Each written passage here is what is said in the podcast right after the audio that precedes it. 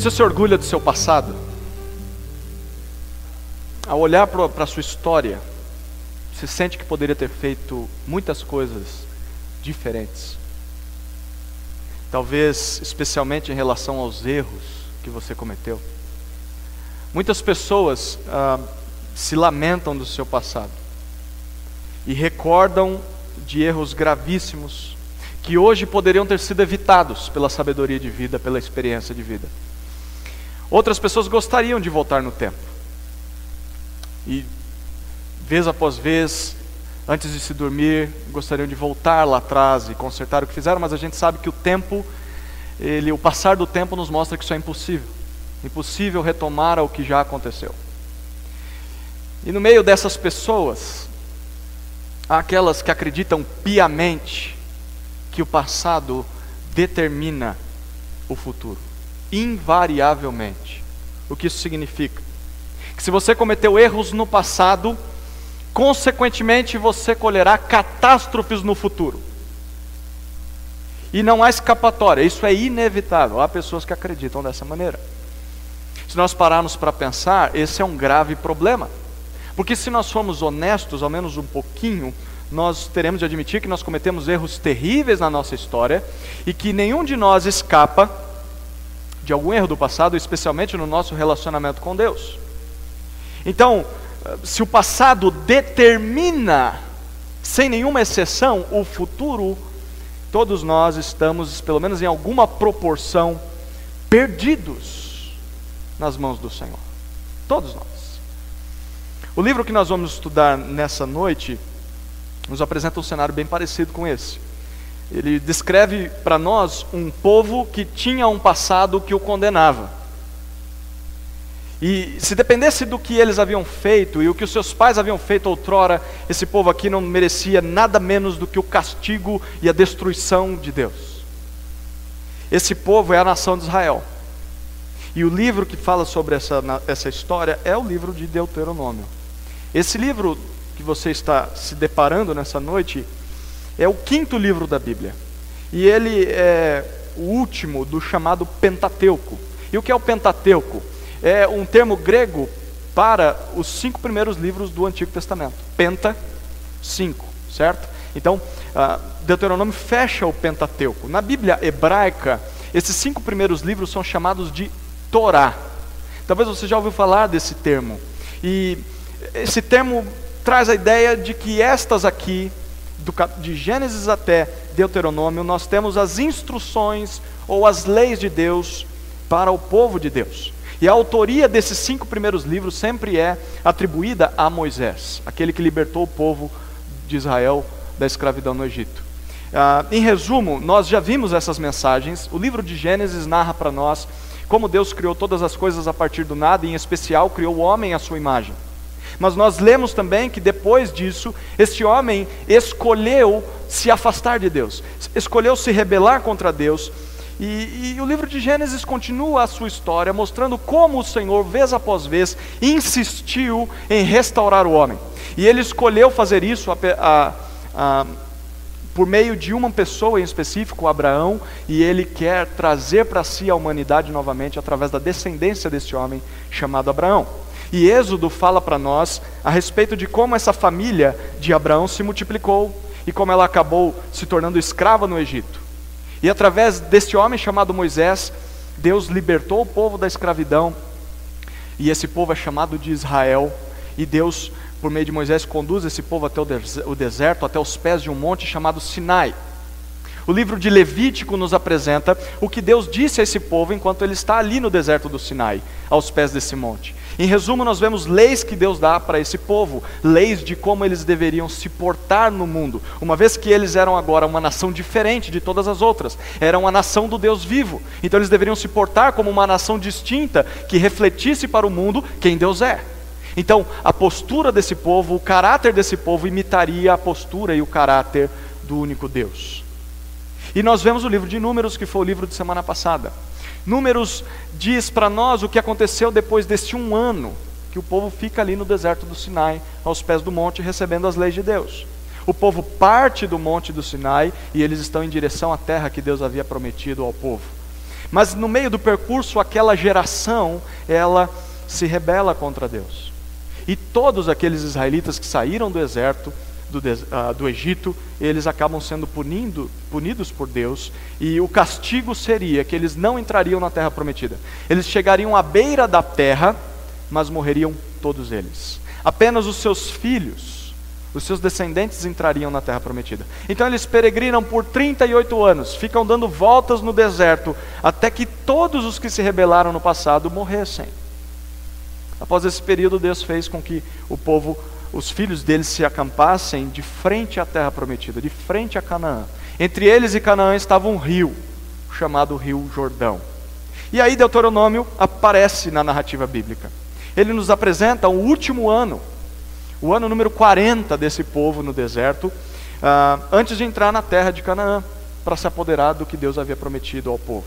E nesse livro nós lemos a respeito dos últimos três sermões que Moisés faz para Israel. E Moisés vai fazer esses três sermões antes de morrer. E, e o conteúdo desses sermões não passa de uma repetição da lei, não passa de. Uh, uma memória de tudo aquilo que Deus já tinha dado à geração passada, mas agora é uma repetição da lei para a geração que está entrando na terra prometida. E esse é o motivo do título do livro. Ah, na língua grega, deutero significa segunda, e nomos significa lei. Por isso, segunda lei. Em outras palavras, para ficar mais claro, é a lei de Deus contada pela segunda vez. Deuteronômio. Ah, e em todo o Antigo Testamento, esse livro aqui é o livro de maior influência, não só ah, no restante da história de Israel e na narrativa bíblica, mas também é o livro de maior influência nos livros do Novo Testamento. Só para você ter uma ideia ah, da importância de Deuteronômio, Isaías e Jeremias, uns, dois dos profetas que mais escreveram ah, para o povo de Deus, eles se basearam muito no conteúdo desse livro. Todas as vezes que se referem à lei, estão se referindo a Deuteronômio. Além disso, grande parte do pensamento e dos argumentos do apóstolo Paulo nas suas cartas são inspirados nessa obra, nesse livro. E dos 27 livros do Novo Testamento, 17 desses livros citam Deuteronômio.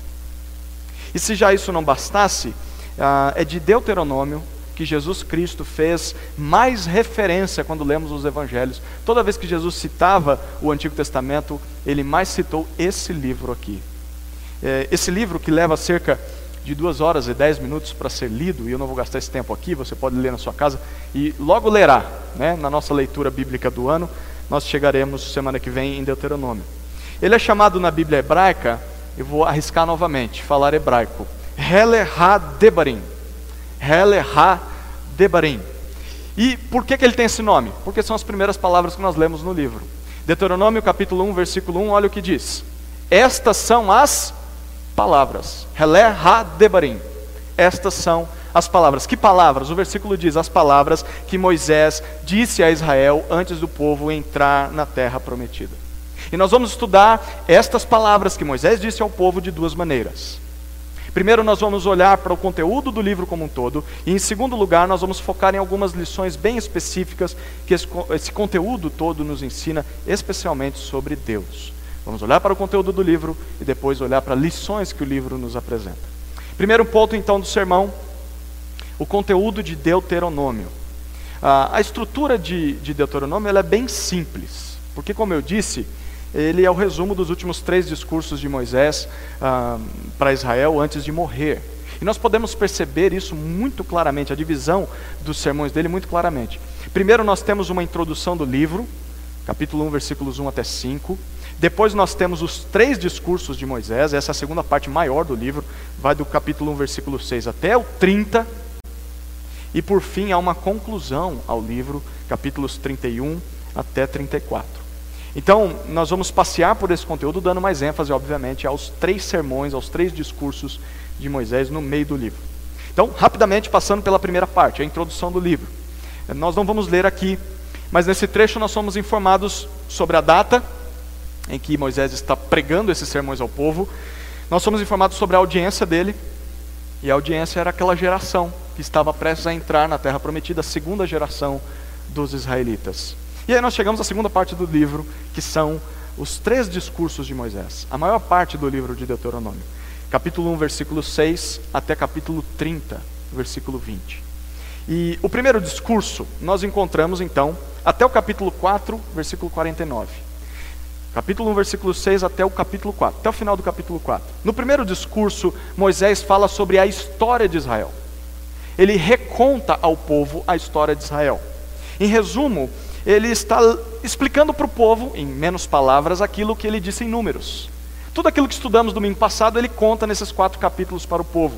E ele começa desde aquela época em que Deus se revelou ao povo, lá no Monte Horebe, ou também chamado Monte Sinai, e ele conta toda a narrativa até aquele momento em que o povo estava ali, prestes a entrar na terra de Canaã. E dentro desse discurso há alguns elementos importantes que eu gostaria de destacar. O primeiro elemento é a designação de novos líderes em Israel. Ah, do capítulo 1, versículo 6 até o versículo 18, ah, uma vez que Moisés, você lembra, Moisés pecou, tanto quanto o povo de Israel pecou lá no deserto. E por isso Deus disse para ele que ele não entraria na terra prometida, ele iria morrer ali, do outro lado do Rio Jordão, sem entrar na terra. E já que ele já não era mais o líder da nação, aquele que lideraria o povo na entrada da terra, Deus levanta outros líderes. E esses líderes serão chefiados por Josué. Se você reparou em números, Josué já era uma espécie de auxiliar de Moisés. Ele sempre aparecia nas narrativas de liderança de Moisés. E agora ele vai assumir esse posto. Ah, o segundo elemento desse bloco é que Moisés relembra ao povo ah, a rebelião dos seus pais, lá no deserto de Cádiz. E ele faz isso até o final do capítulo 1, a partir do versículo 19. Essa rebelião foi a responsável por Deus castigar o povo e não permitir que os pais dessa geração entrassem na terra prometida. O terceiro elemento desse bloco aqui é a insistência de Deus em trabalhar na vida de Israel. E dos capítulos 2 a 3 nós vemos isso, que apesar de tantas ah, rebeldias do povo, Deus deu inúmeras oportunidades de arrependimento, e mesmo assim os pais dessa geração perderam essas oportunidades. Mas apesar de tudo isso, Deus ainda perseverou com os israelitas e Deus levou eles até o momento em que eles estavam.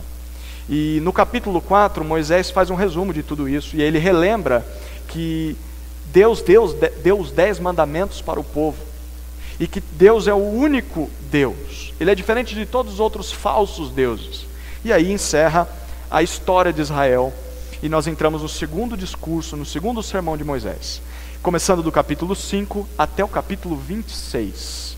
É o segundo discurso de Moisés. E nós vamos gastar um pouquinho mais de tempo nesse discurso, porque aqui ele fala sobre as leis de Deus. No segundo discurso, Moisés fala sobre as leis de Deus. Depois de ouvir um pequeno resumo da sua história, o povo é apresentado a, a, um resumo agora das leis que Deus havia dado para o povo lá no deserto do Sinai. Mas antes de começar a repetir a lei do Senhor para aquela geração, Moisés faz uma exortação àqueles israelitas, uma exortação inicial. E ele faz isso dos capítulos 5 até capítulo 11. Gasta um bom tempo exortando eles. Capítulo 5, você está acompanhando, espero aí na sua Bíblia, nós estamos passeando, daqui a pouco leremos alguns versículos. No capítulo 5, Moisés repete palavra por palavra e ainda acrescenta alguns comentários aos dez mandamentos para o povo. Ele repete os dez mandamentos e acrescenta um outro comentário ali. E depois disso ele enfatiza que Deus espera a obediência do povo. Já no capítulo 6, todos são chamados não só a obedecer ao Senhor, mas a amar o Senhor com tudo que eles têm. E aí nós lemos um, esse capítulo hoje no início do culto, e nós vamos ler só alguns versículos. Capítulo 6, versículos 4 até 9. Capítulo 6, versículos 4 a 9. Diz assim: Ouve, ó Israel. Esse aqui é o famoso Shema.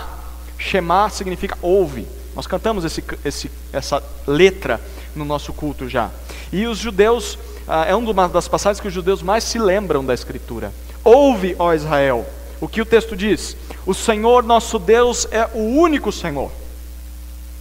Amarás o Senhor teu Deus de todo o teu coração, com toda a tua alma e com todas as tuas forças.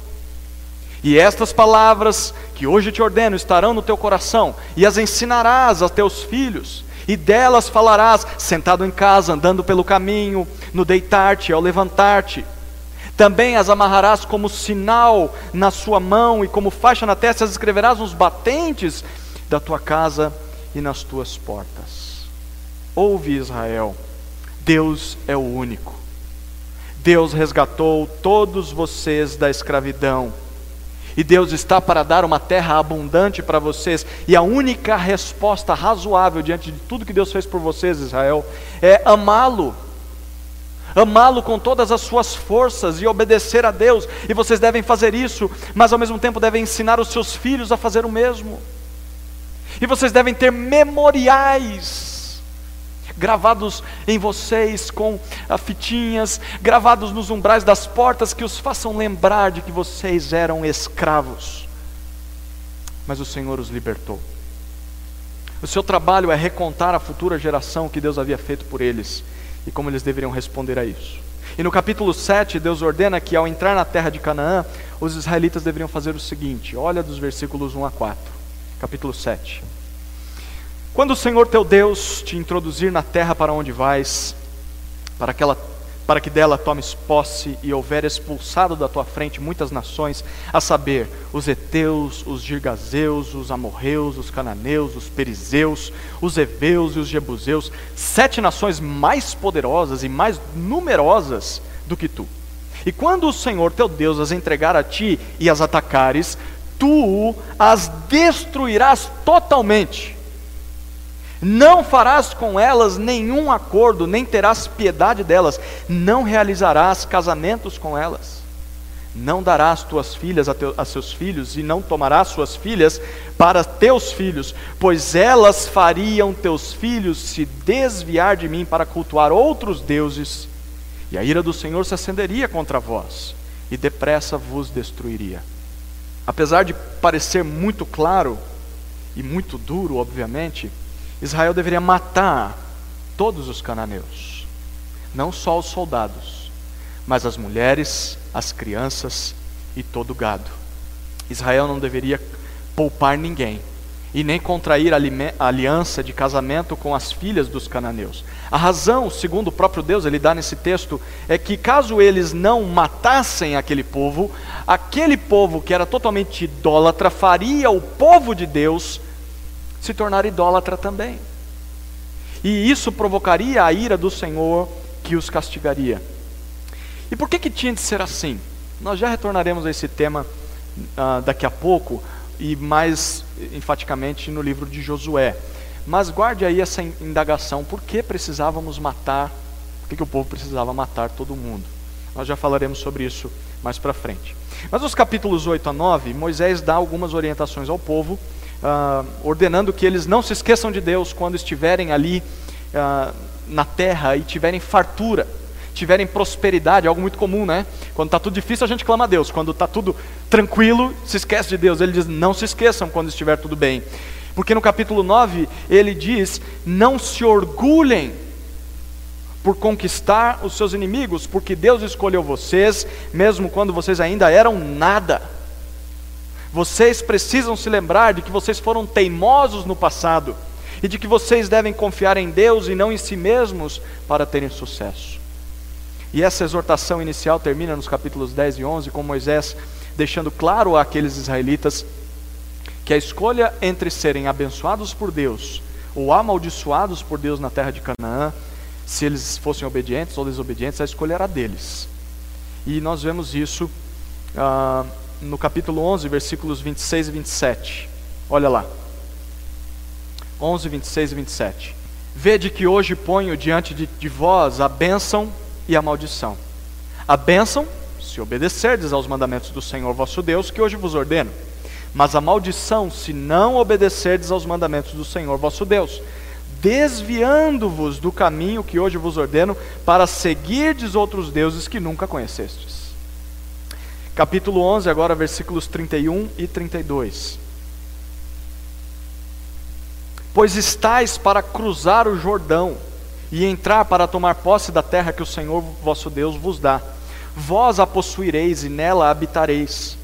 Cuidado, então, para observar todos os estatutos e preceitos que hoje vos declaro. Depois de fazer essa exortação inicial, Moisés começa, de fato, a repetir a lei de Deus ao povo. E aí nós lemos do, isso do capítulo 12 até o capítulo 26 nesse segundo sermão. A repetição da lei àquele povo. Em resumo, ele fala sobre três tipos de leis. Primeiro tipo de lei está no capítulo 12 até o capítulo 16, verso 17. Do capítulo 12 até o 16, 17. São leis sobre adoração. Leis sobre adoração. Capítulo 12 é muito interessante. Porque Deus diz que uma vez que eles estivessem na terra prometida, Deus iria substituir o tabernáculo. Lembra o que era o tabernáculo? Era uma espécie de barraca, de tenda, em que Deus ah, ordenou que houvesse ali os sacrifícios, houvesse a arca da aliança, houvesse dentro da arca os dez mandamentos, em cima aquela tampa que era chamada de propiciatório, onde a nuvem do Senhor aparecia, o fogo do Senhor, e por meio daquela nuvem Deus se comunicava ao povo, e ele diz: um, Vai chegar um dia, quando vocês entrarem na terra, que eu vou tirar o tabernáculo, vai acabar com o tabernáculo, mas vai colocar o que? Ele diz: Eu vou estabelecer o local de adoração em um só lugar, que futuramente seria Jerusalém. Então ele vai estabelecer o tabernáculo ali na, na terra que hoje, hoje é Jerusalém. capítulo 12 fala sobre isso, um lugar fixo, e nós já falaremos mais sobre isso nos próximos livros. Mas no capítulo 13, Deus ordena para eles uh, fugir, que eles fujam da idolatria. E eles deveriam, ao entrar em Canaã, por onde passassem, destruir todos os altares idólatras, destruir todos os templos pagãos, tudo aquilo que o povo usava para adorar os seus falsos deuses. E eles deveriam fazer isso matando todos os profetas que incitassem o povo de Israel à idolatria. Sejam profetas de fora, sejam profetas de dentro. Se algum profeta desviasse o povo de Deus, deveria ser morto. E nos capítulos 14 até 16, nós lemos leis sobre a pureza e impureza, e em especial sobre alimentação, capítulo 14. Depois lemos sobre dízimo, o dízimo que deveria ser recolhido para o cuidado dos pobres e dos levitas, capítulo 15, e lemos sobre as festas anuais que o povo deveria celebrar. Essas festas serviriam de lembretes da salvação de Deus no passado. E aí isso vai até o capítulo 16, verso 17. Aí nós temos o segundo tipo de leis, que são leis sobre liderança. Capítulo 16, verso 18, até o capítulo 18. E o final desse capítulo 18. Esse trecho aqui é bem curioso. Eu chamo a sua atenção para ver o que Deus estabelece aqui. Deus estabelece limites quanto às pessoas que liderariam o povo. E Deus começa estabelecendo esses limites falando sobre os juízes de Israel. Os juízes de Israel deveriam executar a justiça nos seus julgamentos. Ele faz isso do capítulo 16 até a metade do capítulo 17. E no final do capítulo 17 há algumas estipulações para o levantamento de um rei.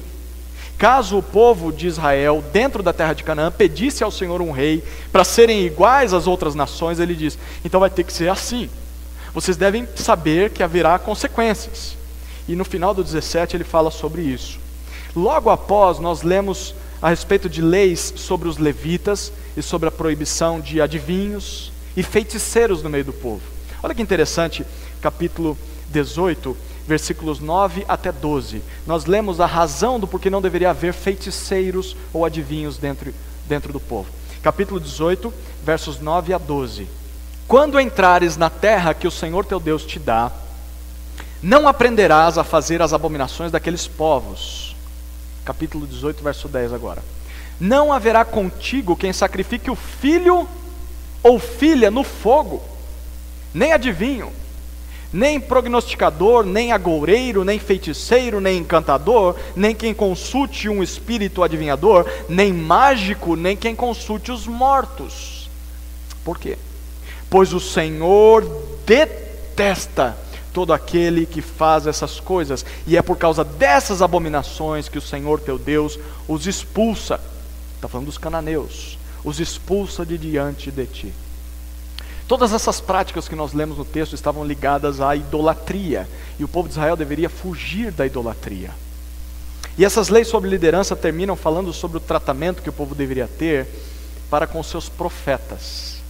E se você não achou nenhuma passagem até agora muito atual, esse aqui, com certeza, esse trecho vai te fazer pensar em alguns casos que nós vemos no nosso, no nosso contexto. Capítulo 18, versículos 20 a 22. Olha o que Deus diz sobre os profetas. Mas o profeta que tiver a arrogância de falar em meu nome alguma palavra que eu não tenha mandado falar, ou um profeta que tiver arrogância de falar em nome de outros deuses, este profeta morrerá. E se vocês disserem no coração, versículo 21, como nós reconheceremos a palavra que o Senhor falou? Como eu sei se o profeta é de Deus ou não? Ele diz, versículo 22, quando o profeta falar em nome do Senhor e a palavra não se cumprir, ele prometeu, mas não aconteceu. Ele falou em nome de Deus, mas Deus não fez o que ele falou. Quando isso acontecer, o texto diz: nem acontecer como foi falado, é porque o Senhor não falou essa palavra. O profeta falou por arrogância. Eis que te digo, o Senhor me revela, tem uma palavra profética para a sua vida. Qualquer semelhança é mera coincidência, não é? Pois é. O profeta falou com arrogância: Não o temerás. Olha que interessante isso aqui. Se alguém tivesse a audácia de falar em nome de Deus algo que Deus nunca disse, deveria ser morto imediatamente. E como o povo saberia que ele era um falso profeta? O povo saberia caso a profecia não se cumprisse. Era é triste a gente concordar com o fato de que se essa lei fosse vigente até hoje, muitos dos chamados profetas da atualidade deveriam ser mortos. Deveriam ser apedrejados se eles lessem a Bíblia deles. Mas a gente sabe que nós não podemos matá-los. Quantos não há no nosso tempo que, em nome de Deus, profetizam, prometem coisas que Deus nunca disse, e você vai procurar na Bíblia, não está lá. O Senhor vai curar o teu filho, o Senhor vai curar a tua mãe, o Senhor vai te dar um trabalho, você vai ter um filho. E profecias, e profecias, e profecias. Logo, logo Deus vai te abençoar. 2019 não foi o seu ano, 2020 é o seu ano. Ah, se 2020 não foi, ah, é o 21. E eles vão profetizando e profetizando e profetizando, e muitas coisas às vezes acontecem porque são óbvias, mas outras coisas não acontecem. E aí as pessoas, ah, não aconteceu, é porque você não teve fé. Mas deixa eu dar uma nova profecia para você. E as pessoas continuam ouvindo esses profetas. Quantas promessas não se cumprem? Nós não podemos matá-los mais, e eu não te encorajo a matar um falso profeta, mas nós podemos ao menos fazer o que Deus ordena no final do verso 22. O que, que ele diz? Não os temais. Nós não devemos, não devemos temer o que esses homens falam. Deus não está com eles. É isso que Deus está dizendo. Eu não enviei eles. Vocês não deveriam ouvi-los. Vocês não deveriam ter medo do que eles dizem. Porque tem gente que diz assim: não aconteceu a profecia, mas vai saber, né? Vai saber se foi o Espírito de Deus que falou. Melhor eu, eu não falar que não é de Deus. Deus diz: se não se cumpriu, não ouve. Não tenha medo do que esse fanfarrão está dizendo. Ele é arrogante, ele só quer discípulos para si. Ele, eu não enviei esse profeta. Essa é uma preciosa lição para nós, queridos. Se alguém ousa falar em nome de Deus e promete algo para você, avalie, consulte na Bíblia se Deus prometeu isso aí. Porque caso a promessa dele não se cumprir, você não deve mais dar ouvidos a esse indivíduo, porque ele é um falso profeta. Deus não enviou ele. A palavra na boca dele não é verdade. E se ele é falso nisso, imagina nas outras coisas. Terceiro tipo de leis é sobre a vida em comunidade. Capítulos 19 até 25. E aqui o povo é instruído sobre como deveria praticar a segunda parte dos dez mandamentos. A primeira parte era sobre Deus, a segunda parte era sobre o amor ao próximo, como eles já se amavam. E o capítulo 19 diz que eles deveriam estabelecer cidades de refúgio Caso alguém fosse acusado de um assassinato acidental, essa pessoa não seria morta se ela não fosse intencionalmente uma assassina, mas tivesse acontecido um acidente, mas ela viveria nessas cidades isoladas. Ela teria que ir para lá porque a família poderia fazer vingança. Caso estivesse numa cidade de refúgio, ela não poderia ser atingida, viveria ali para o resto da vida. Há também no capítulo 19 leis sobre o povo não roubar propriedades uns dos outros, não tomar a posse, né, aumentar a sua cerca para roubar um pedacinho do, do outro. Né? Tem gente que faz isso hoje aí, né? Faz um, um muro, um bloco para lá para poder ganhar um pedacinho. Não, não façam isso na terra que vocês chegarem. Deus vai dar o suficiente para vocês. Depois Deus dá orientações, no capítulo 20, de como o povo deveria ser honroso nas guerras. E é muito legal o capítulo 20, porque apesar de ter de matar todos os seus inimigos, no capítulo 20 Deus diz: vocês não vão humilhar os seus inimigos, vocês não vão tratar eles com maldade, como os outros reis faziam, de mutilar as pessoas, deixarem elas vivas, verem elas perderem o seu marido, esposa, filhos ali na frente deles. Vocês não vão ser cruéis. É um tiro só para matar. Vocês não vão torturar essa turma, porque todos fazem isso, vocês não vão fazer. Apesar de ter de matá-los, será com misericórdia. Capítulo 21 começa falando sobre a investigação. Quem gosta de CSI, de investigação criminal, está no capítulo 21. Uh, ah, investigação que deveria ser feita sobre um homicídio. E Deus diz: olha, vocês devem fazer isso, fazer aquilo e tal. Uh, e ele termina, junto com o capítulo 22, falando sobre casamento e família. E nos capítulos 23 até 26, há várias leis que serviam de proteção aos fracos e necessitados. É interessante Deus dar leis para que não houvesse desigualdade e pobreza dentre o povo de Deus. E esse segundo discurso termina falando sobre leis das primícias, capítulo 26, que concluíam ao povo que Deus merecia e deveria estar em primeiro lugar nas vidas deles. Deus merecia a melhor parte. E aí nós temos o terceiro discurso, capítulos 27 até 30. Moisés fala sobre a resposta do povo. E esse trecho aqui funciona como uma espécie de assinatura de contrato uma assinatura de contrato da parte do povo. Moisés fala aos israelitas, capítulos 27 até 30, ah, sobre como eles deveriam responder todas essas coisas que Deus havia dito para eles. E, em primeiro lugar, capítulo 27, há uma cerimônia de preparação. Eles estão se preparando para assinar esse contrato. Depois disso, o Senhor estabelece os termos da aliança, os termos do pacto, os termos do contrato, capítulo 28. Uh, ah, e dentro do capítulo 28 há palavras bem importantes. Perceba o capítulo 28, versículo 2, o que Deus diz. 28, 2.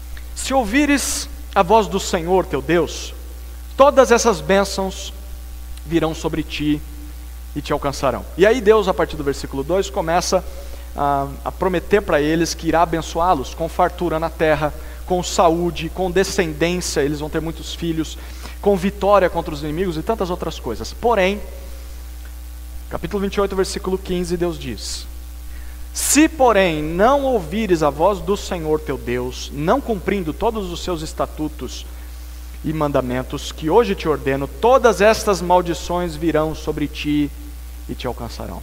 E a partir desse versículo, Deus fala que se o povo não desse ouvidos à lei dele, esse povo seria castigado. E dentre essas maldições estavam a infertilidade da terra, a derrota contra os inimigos, muitas pragas, doenças incuráveis, mortes, enfim, coisas assim terríveis. Dá nojo de ler Deuteronômio 28 a partir do versículo 15. Mas o pior era o seguinte: olhe os versículos 47 e 48. A pior de todas as maldições. 28, 47 e 48. Por não teres cultuado o Senhor teu Deus, com gosto e alegria de coração. Quando tiveste fartura de tudo, servirás aos teus inimigos que o Senhor enviará contra ti, sofrendo fome, sede e nudez, e tendo falta de tudo, e ele te porá um jugo de ferro sobre o pescoço até te destruir. Caso o povo não fosse leal ao Senhor, apesar das bênçãos de Deus, ele enviaria inimigos que conquistariam Israel e faria daquele povo escravo novamente. E por incrível que pareça, capítulos 29 e 30, Deus prenuncia que de fato o povo vai desobedecê-lo. O povo no futuro irá se desviar do Senhor, eles vão se rebelar contra o Senhor, e ele diz que eles serão levados em exílio a uma nação estrangeira em consequência disso, mas haveria um dia em que o Senhor os restauraria novamente à terra prometida e daria para eles vitória definitiva contra os seus inimigos. E apesar dessas previsões do futuro, Deus ordena para eles, no capítulo 29, versículo 29. Olha o que diz lá. 29 e 29. As coisas encobertas pertencem ao Senhor teu Deus, mas as reveladas pertencem a nós e aos nossos filhos para sempre, para que obedeçamos a todas as palavras desta lei. Deus reconhece que havia coisas que ele não revelou aos israelitas. Há muitos motivos de várias leis. A gente se pergunta, mas por que, que tinha que fazer isso? Você não podia cozinhar o cabrito no leite da mãe dele. Por quê? Por que, que a gente tem que matar todo mundo lá? Tem algumas razões, mas nem todas nos convencem. Deus diz: tem coisa que eu não vou revelar para vocês. Porém, a minha intenção não é responder às dúvidas que vocês têm, mas é fazer com que vocês me obedeçam. É isso que eu quero de vocês.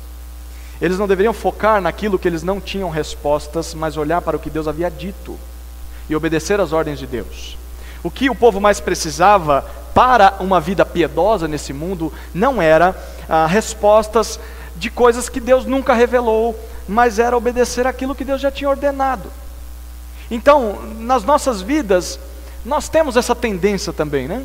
De, de, questionar a Deus, de ignorar aquilo que Ele diz e ficar só perguntando o porquê de Deus fazer ou ter dito ou não ter dito o que não disse, né? É, e nós ficamos questionando. Se Deus não disse algo, é porque Ele não é, esse algo não é tão importante para nós. Nós não precisamos saber. Porém, se Ele disse algo, nós devemos dar atenção especial às palavras dele, porque a nossa felicidade na terra depende de ouvir ao Senhor. E aí nós chegamos, enfim, à conclusão do livro, capítulos 31 até 34. Finalmente, esse trecho prepara o povo para a entrada na terra prometida. Capítulo 31, Moisés dá suas últimas orientações a Josué. Josué vai assumir o seu cargo. E depois ele compõe uma linda poesia, capítulos 32 e 33, que aí é o chamado Cântico de Moisés. E nessa música, Moisés diz que Deus sabe que o povo vai desobedecer, sabe que o povo, o povo vai ser castigado lá no futuro, porém, Deus afirma que um dia eles seriam restaurados e vingados pelo Senhor. Olha o capítulo 20, 32, versículo 43. 32, 43.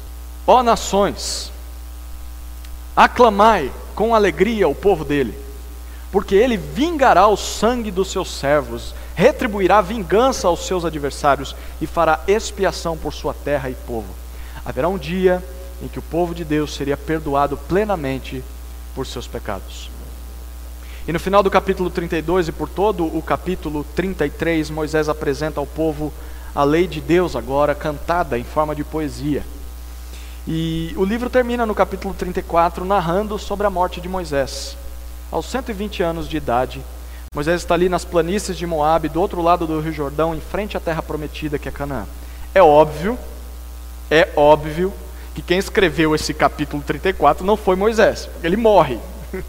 provavelmente foi o sucessor dele, provavelmente foi Josué que incluiu isso ao livro de Deuteronômio ah, na Bíblia, ali no, nesse, no final do livro. Né? É importante ressaltar como o livro termina. Acompanhe comigo os últimos versículos de Deuteronômio capítulo, 10, uh, capítulo 34, versículos 10 a 12. E nunca mais surgiu em Israel um profeta como Moisés, a quem o Senhor conhecesse face a face. Nem semelhante em todos os sinais e maravilhas que o Senhor o enviou para fazer na terra do Egito, ao Faraó, a todos os seus servos e a toda a sua terra, nem em tudo o que Moisés realizou com mão forte nem as coisas terríveis aos olhos de todo o Israel.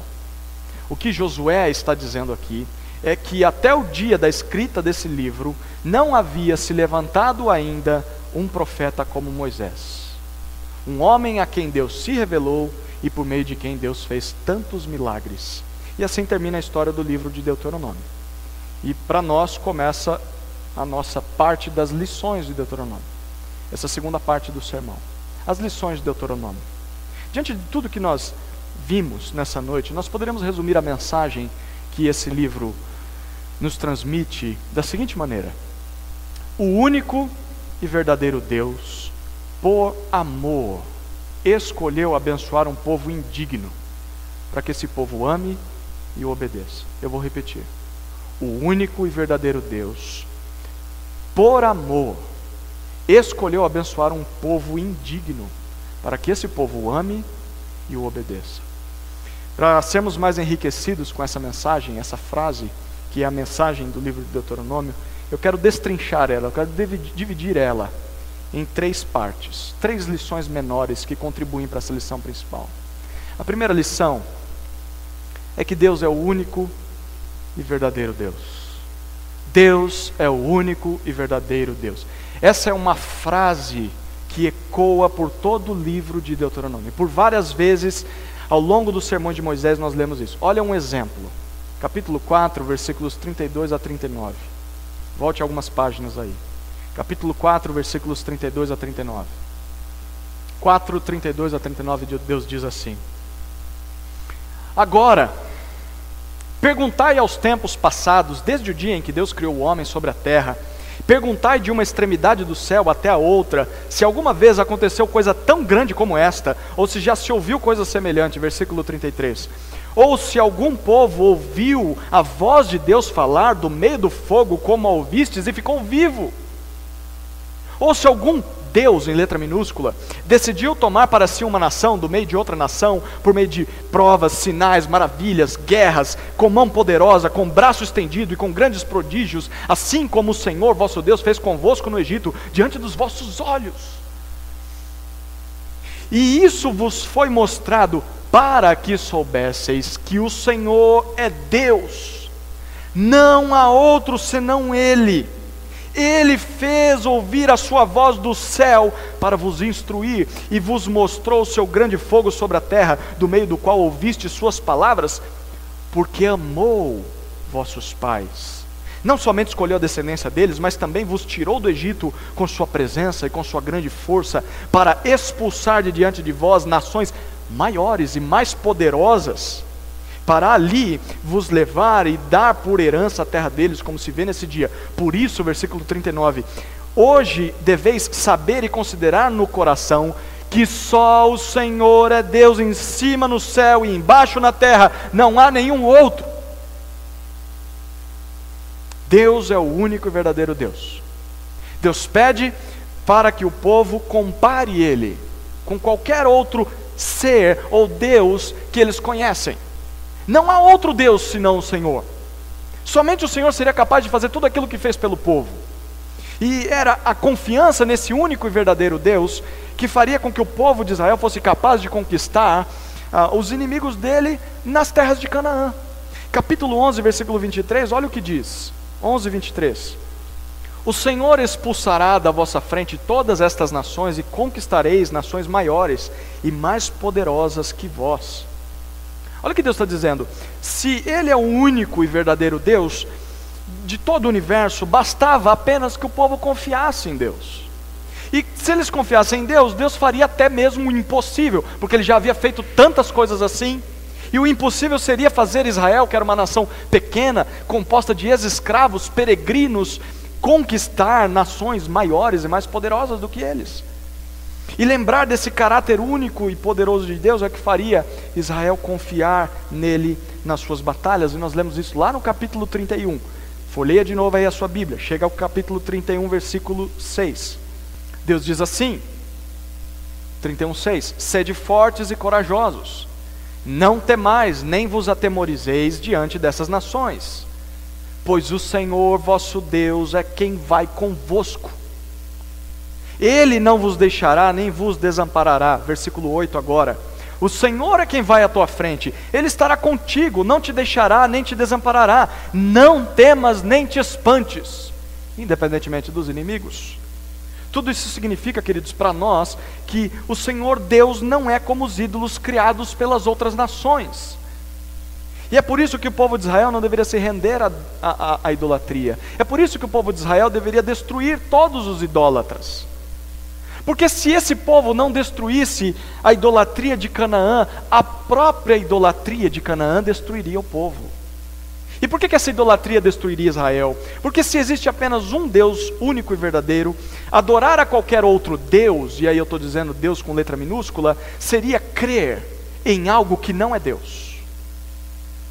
Deixar o Deus único e verdadeiro para se render a falsos deuses seria crer em algo que não é Deus. E quando nós confiamos em qualquer coisa que não é Deus, confiamos em deuses falsos, nós estamos depositando a nossa esperança em algo falho, algo fracassado.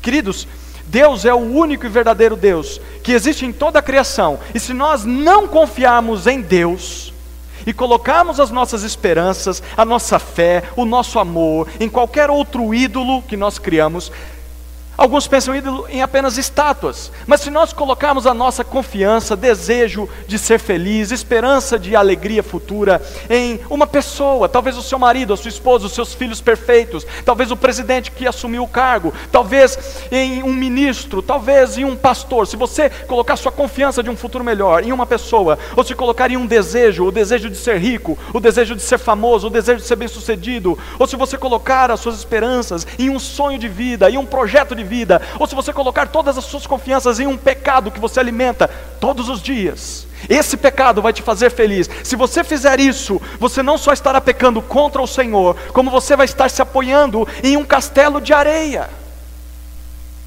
Porque todas essas coisas falham, porque não são Deus. No dia da calamidade, no dia da dificuldade, apenas o Deus verdadeiro pode nos socorrer. Você vai tentar se agarrar no seu ídolo, mas ele vai esfarelar nas suas mãos. Ídolos não passam de deuses falsos, eles não têm poder nenhum para nos ajudar no dia que nós mais precisamos. Apenas o único e verdadeiro Deus pode fazer isso. Essa é a primeira lição: Deus é o único e verdadeiro Deus. Segunda lição do livro de Deuteronômio: Deus, por amor, por amor, escolheu abençoar um povo indigno. Deus, por amor, escolheu abençoar um povo indigno. Olha a riqueza dessas palavras encontradas no segundo discurso de Moisés ao povo, depois de Deus dizer que daria para eles vitória contra os inimigos deles. Capítulo 9, versículos 4 a 6. Volte aí algumas páginas, capítulo 9, de 4 a 6. Depois que o Senhor teu Deus os tiver expulsado de diante de ti, não digas no coração, por causa da minha justiça é que o Senhor me introduziu nessa terra para dela tomar posse. Não diga isso.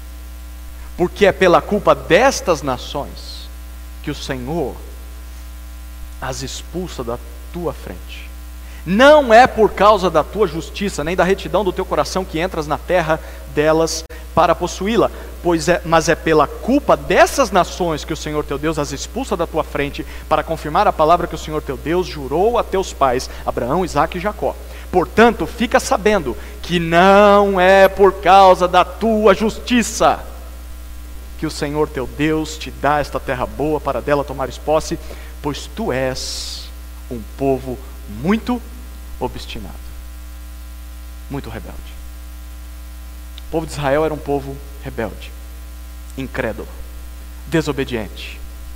Deus não lhes daria vitória por causa da sua própria bondade, porque eles eram falhos. Bom, a pergunta é: por que Deus decidiu, decidiu então abençoá-los? Se eles são imerecedores, por que Deus decidiu abençoá-los? Olhe talvez um dos textos mais maravilhosos da Bíblia, capítulo 7, versículos 7 e 8. O Senhor não se agradou de vós, nem vos escolheu, porque fosseis mais numerosos do que, do que todos os outros povos, pois eres menos numerosos do que qualquer outro povo. Mas o Senhor vos tirou com mão forte, vos resgatou da casa, da casa da escravidão, da mão do faraó, rei do Egito, porque vos amou. Porque vos amou e quis manter o juramento que havia feito a vossos pais. Porque Deus escolheu Israel. Primeiro motivo, porque Deus amou Israel. Deus é amor. E Deus amava aquele povo, apesar de Israel não ter nada de especial para oferecer em troca a não ser desobediência. O segundo motivo, o texto diz porque Deus é fiel. Deus havia prometido isso a Abraão, a Isaac Jacó, ele apenas estava cumprindo o que prometeu. Sabe o que isso significa de maneira bem prática para nós? Que Deus escolhe abençoar um povo indigno. Deus escolhe abençoar um povo indigno. Se hoje nós fazemos parte do povo de Deus por meio do sacrifício de Jesus, não é porque nós éramos mais justos do que os outros, ou porque nós éramos fortes e poderosos, e por isso Deus então saiu correndo atrás de nós e disse: Eu preciso de você na minha igreja, porque você é o cara, porque você é bom demais, eu preciso de você no meio do meu povo. De jeito nenhum, quando nós lemos Deuteronômio, nós descobrimos que na nossa caminhada com Deus não há espaço nenhum para o orgulho, ou para ter uma alta estima do tipo assim: eu sou bom, eu sou o cara, eu sei fazer as coisas, eu dou muito orgulho para Deus. Se você ler Deuteronômio, você vê que não há nada de espaço para isso. Pelo contrário, quando você lê esse livro, você deveria ser despertado a respeito da lembrança de quem nós éramos antes do Senhor nos encontrar. E então nós deveríamos ter a consciência da profundidade do amor de Deus. Quem éramos, eu e você. Nós não tínhamos nada de bom em nós mesmos. E mesmo assim, o Senhor nos escolheu amorosamente para nos abençoar nesse mundo. Não é exatamente isso que Paulo diz em Efésios capítulo 2? Ele diz: Mas Deus, que é rico em misericórdia, pelo imenso amor com que nos amou, estando nós mortos em nossos pecados, deu-nos vida juntamente com Cristo, pela graça sois salvos. Queridos, o fato de nós lembrarmos que nós éramos um povo indigno do amor de Deus, tanto quanto Israel, e que mesmo assim Deus nos escolheu para nos abençoar, deveria nos produzir amor e gratidão a Deus. Essa é a segunda lição do livro de Deuteronômio. Deus, por amor, escolheu abençoar um povo indigno, do qual eu e você fazemos parte. E é por isso que nós chegamos à terceira e última lição. Deus espera que seu povo escolhido o ame e obedeça. Deus espera que o seu povo escolhido o ame e obedeça. Nós já lemos muita coisa sobre isso nesse livro. Por ser o único Deus verdadeiro, o Senhor esperava que o povo o amasse com tudo que tinha, com todas as suas forças e que obedecesse a todas as suas ordens. Porém, em meio a todas essas exigências que Deus dá, havia uma promessa em aberto para o povo. Algo que Deus ainda faria por Israel, e eu queria te convidar a abrir lá. Em meio às leis sobre liderança do povo, no seu segundo discurso, perceba o que Moisés prometeu ao povo, capítulo 18, versículos 15 até 19. Diz assim o texto: O Senhor teu Deus levantará um profeta, é Moisés falando ao povo. O Senhor teu Deus levantará um profeta semelhante a mim do meio de ti, dentre teus irmãos. A ele ouvirás. Versículo 16: Conforme o que pediste ao Senhor teu Deus no Horebe, no dia da assembleia, não quero mais ouvir a voz do Senhor, meu Deus, nem olhar mais para este grande fogo, para que eu não morra. O povo disse isso para Moisés. Então o Senhor me disse: Falarão bem naquilo que disseram. Levantarei no meio dos seus irmãos um profeta semelhante a ti, e lhe porei na boca as minhas palavras, e ele lhes falará tudo o que eu lhe ordenar, e pedirei contas de todo aquele que não ouvir as minhas palavras, que ele falar em meu nome. Perceba que promessa fantástica nós estamos lendo aqui. Ah, lá no deserto, no Monte Sinai, o povo, depois de ver o Senhor libertá-lo da escravidão, chegou até Moisés e pediu socorro povo reconheceu que o negócio era sério com Deus. E aí eles disseram para Moisés: Moisés, a gente não pode ouvir a voz do Senhor, a gente não pode olhar para a nuvem de fogo dele, porque nós vamos morrer. Esse Deus é muito santo, nós somos miseráveis pecadores, somos seres humanos, nós não podemos viver na presença desse Deus. E é por meio, é por causa disso que Deus deu a eles então tantas estipulações na sua lei. A intenção de Deus era que de alguma maneira houvesse algum tipo de mediação entre aquele povo pecador e o Deus Santo. Alguém deveria estar no meio desse negócio para unir esses dois seres tão diferentes, um povo pecador e um Deus Santo. E a princípio Moisés fazia isso pelo povo. E o que, que Moisés fazia? Ele subia até o Monte Sinai e ali ele estava representando Israel. E ali ele ouvia instruções de Deus. Então ele descia do monte, novamente até chegar ao povo, e falava ao povo que ele havia ouvido de Deus. E aí ele representava Deus para o povo. Então ele era essa espécie de representante do povo até Deus e de Deus até o povo. Mas acontece que Moisés era um homem pecador, tanto quanto o povo. E por isso, da mesma maneira com que os israelitas precisavam de um mediador entre eles e Deus, Moisés também precisava desse mediador. E é por isso que Moisés está prometendo essas palavras nesse texto. O que Moisés está dizendo é que haverá um dia em que Deus levantará um segundo profeta, um profeta semelhante a Moisés. Deus falaria ao povo por meio desse profeta, e esse profeta seria uma espécie de Moisés perfeito, Moisés aperfeiçoado, faria o que Moisés não podia fazer. Ele vai falar tudo o que Deus disser, porque ele vê Deus face a face, e, ele, ah, e Deus vai pedir conta de quem não escutar esse profeta. Como nós lemos o livro de Deuteronômio, termina com Josué dizendo que ah, até aquela época, término da escrita do livro, ah, não havia surgido ainda esse profeta, um profeta semelhante a Moisés. E, mas o povo ficou esperando. E na verdade, centenas de anos se passaram desde essa promessa. A expectativa desse novo Moisés sempre estava ali ah, presente entre o povo de Israel. E, e essa expectativa durou até que certo homem surgiu. Este homem nasce dentro do povo judeu e é um homem diferente de todos os outros homens. Porque esse homem ensinava como quem tinha autoridade, ele não ensinava como os líderes religiosos da sua época. Este homem, conforme o tempo passou, cada vez mais atraía pessoas para si, e as pessoas acreditavam no que ele falava e acreditavam que de fato ele era aquele profeta prometido através de Moisés. E muitos começaram a seguir esse homem, e eles começaram a dar ouvidos ao ensino desse homem. Vários se arrependeram dos seus pecados, vários pediam socorro a esse homem sobre o que deveriam fazer para ter uma vida santa. Porém, num dado momento da sua vida, esse homem permitiu ser traído por um dos seus discípulos mais próximos. E não só ser traído, mas ser preso pelas autoridades da sua época. E o povo de Israel ficou abismado. Porque eles viram que aquele que antes eles achavam que era o Moisés perfeito, agora estava sendo condenado como um criminoso cruel. E esse homem foi forçado a caminhar por toda a cidade carregando um grande pedaço de madeira até chegar no monte fora dos muros de Israel. E ali os judeus viram esse homem sendo erguido em uma cruz de madeira bem diante dos seus olhos. E sabe o que passou na mente daquele povo bem nesse momento? O que está em Deuteronômio capítulo 21, versículos 22 e 23. Olha o que diz esse trecho. Capítulo 21, 22 e 23.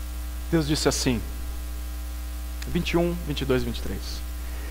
Se um homem tiver cometido um pecado digno de morte e for morto, e o tiveres pendurado no madeiro, seu cadáver não passará toda a noite no madeiro, mas certamente o enterrarás no mesmo dia. Por quê? Porque aquele homem que é pendurado foi amaldiçoado por Deus. Assim não contaminarás tua terra que o Senhor teu Deus te dá como herança. O que Deus está dizendo para o povo?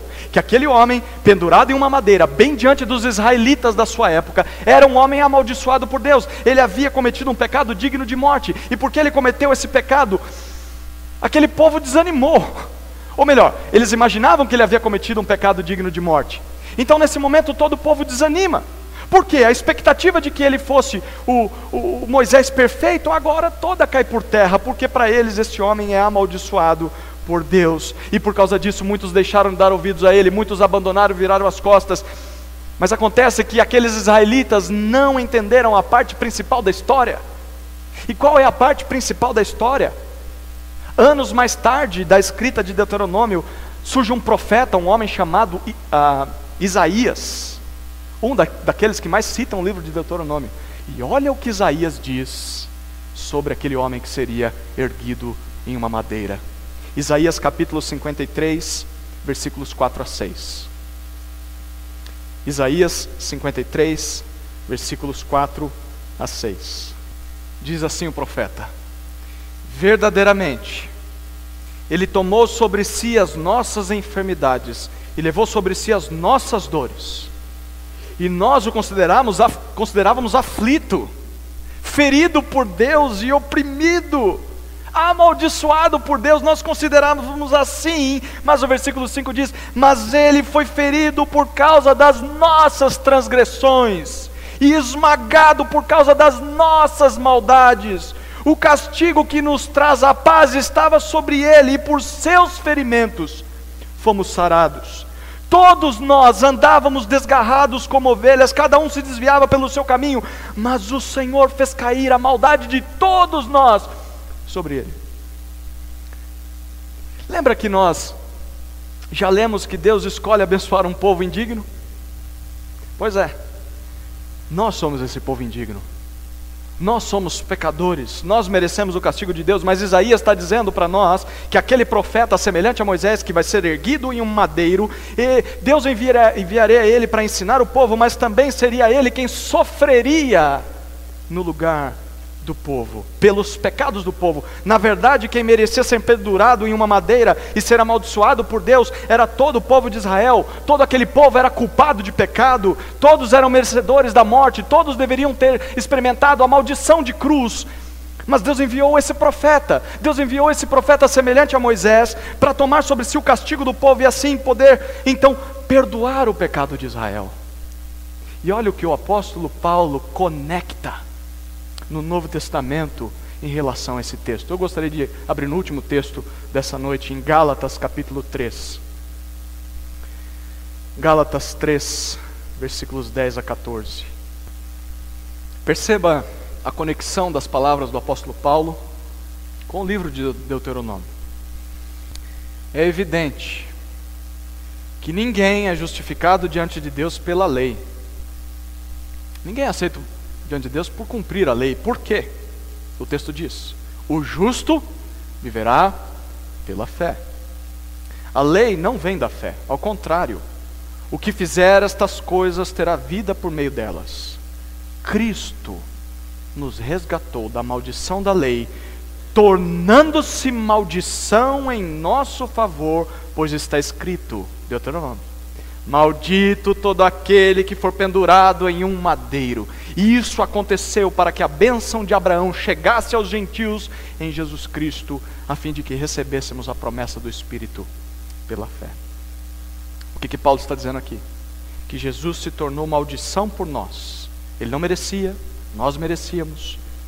Nós não cumprimos a lei de Deus, nós somos pecadores. Mas ele assumiu esse lugar de maldição para que nós alcançássemos a bênção de Deus. Esse Moisés perfeito prometido por Deus em Deuteronômio é Jesus Cristo. É Jesus Cristo. Hebreus 3,13 nos diz que ele merece glória, honra maior do que a que se dá a Moisés.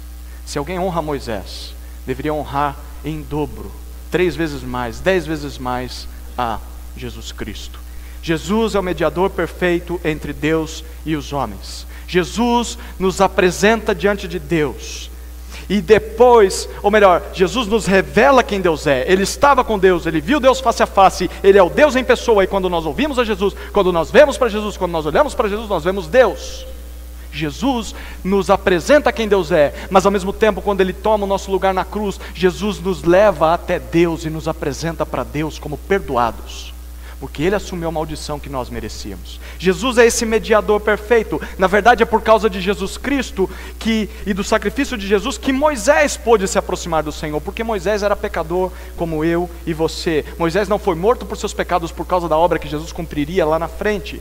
E quando nós cremos, quando nós damos atenção a tudo que Jesus, que é o maior profeta que Deus já enviou, o único e maior profeta que existe, nós somos perdoados dos nossos pecados e nós passamos a fazer parte do povo escolhido do Senhor.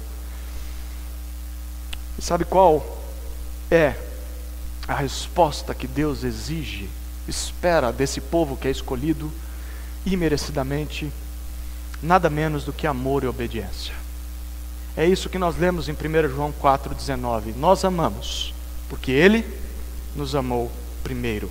E a melhor maneira de nós demonstrarmos esse amor a Deus é obedecendo às suas ordens. Foi isso que Jesus disse em João 15, 10. Ele disse: Se obedecerdes aos meus mandamentos, permanecereis no meu amor. Vocês mostram que me amam, porque vocês me obedecem. Por mais que você não se orgulhe do seu passado, por mais que você tenha vergonha de muitos pecados cometidos lá atrás, Deuteronômio está aqui para nos ensinar que o passado pode sim trazer consequências e pode sim te influenciar a continuar pecando, mas o passado não tem o poder de determinar o seu futuro. Ele não tem esse poder. Porque Deus deu ao povo de Israel uma oportunidade de Israel fazer diferente a partir daquele momento, caso Israel amasse e obedecesse aos seus mandamentos. E da mesma forma, Deus oferece a mim e a você a mesma oportunidade a oportunidade de construirmos um futuro diferente do que vivemos no passado.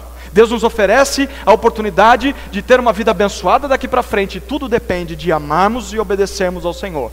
Porque se dependesse de nós, o nosso passado nos condena. Mas, se dependermos de Deus por meio de Jesus Cristo, o nosso passado é perdoado. E o nosso futuro ah, de amor a Deus, de obediência a Deus, um futuro de santidade é algo possível. Queridos, nós saímos desse local aqui não nos esquecendo dessa lição de Deuteronômio. O único e verdadeiro Deus, por amor, escolheu abençoar um povo indigno para que esse povo ame e obedeça. Amém? Vamos orar, vamos orar. Amado Deus, graças te damos pela mensagem de Deuteronômio. Que palavras maravilhosas que nos fazem lembrar da nossa história, apesar de contar a história de Israel. Nós sabemos, Deus, que aquele povo era tão falho como nós somos. Os israelitas eram tão indignos do teu amor como nós somos. E o Senhor, mesmo assim, insistiu na vida deles. O Senhor enviou o profeta superior a Moisés. E esse profeta se tornou maldito em favor do seu povo, mas em favor também daqueles que não eram do seu povo. Esse profeta possibilitou que nós, que não somos judeus, nos aproximássemos do Senhor sem sermos consumidos. Por isso, nessa noite, nós queremos te render graças.